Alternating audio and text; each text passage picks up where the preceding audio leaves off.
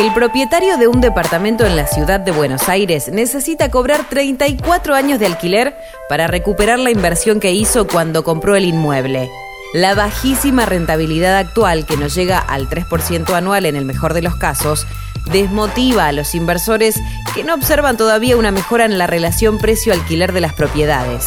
Aún con ese dato negativo para el mercado, el tiempo de recupero de la inversión inmobiliaria en el suelo porteño es un 27% menor de lo requerido hace un año atrás.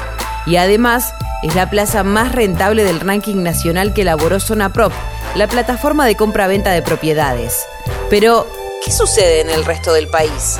Soy Caro Yaruzzi y esto es Economía al Día, el podcast de El Cronista, el medio líder en economía, finanzas y negocios de la Argentina. Seguinos en nuestro canal de Spotify y escuchanos todas las mañanas. Córdoba, vení por favor. En la ciudad de Córdoba se requieren 34 años y medio de renta para poder amortizar la inversión de compra de un departamento es un 20% menos que hace un año atrás. 70-30. El podio de los más rentables se completa con la ciudad de Mendoza. Allí se precisan 34,8 años de alquiler para recuperar el dinero invertido. La cifra es un 20% inferior a la que era necesaria un año atrás, tal como cuenta la subeditora de negocios del cronista Florencia Lendoiro. Es algo espectacular. Rosario es otra de las ciudades con mayor movimiento inmobiliario, pero de malos resultados ¡Ah! ¡Le pegó al Rosarino! Se ubica en el cuarto lugar de la lista. Allí se necesitan 39,8 años de renta para solventar los gastos de adquisición de la propiedad. Por ejemplo, comprar un departamento de dos ambientes en la capital de Córdoba resulta ser más económico que hacerlo en Buenos Aires, Rosario o Mendoza.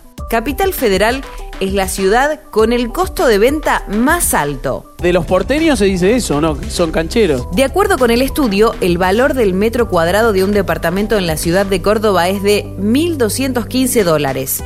Adquirir una unidad de dos ambientes y 50 metros cuadrados vale 62.871 dólares, mientras que un departamento de tres ambientes y 70 metros cuadrados alcanza los 90.569 dólares.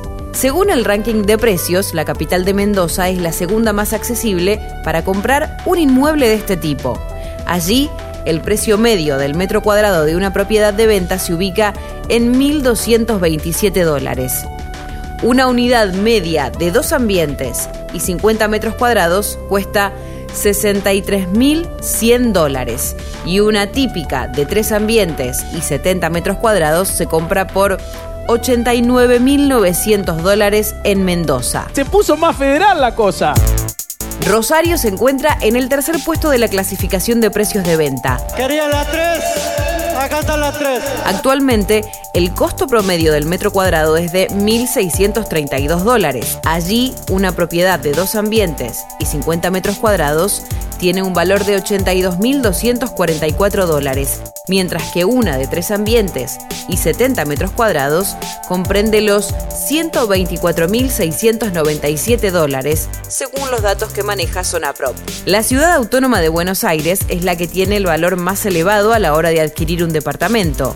El metro cuadrado tiene un precio promedio de 2.432 dólares. Es el doble de lo que vale el metro cuadrado cordobés. En Capital, una unidad de dos ambientes y 50 metros cuadrados cuesta 126.885 dólares. Y una de tres ambientes y 70 metros cuadrados tiene un valor medio de 180.439 dólares. De todo el país es Puerto Madero con 5.651 dólares el metro cuadrado, el barrio con el valor más elevado para comprar una propiedad. Lo sigue Cerro Chico, 2.827 dólares por metro cuadrado, que es la locación con el costo promedio de venta más alto en Córdoba, y Puerto Norte, 2.449 dólares por metro cuadrado en la ciudad de Rosario.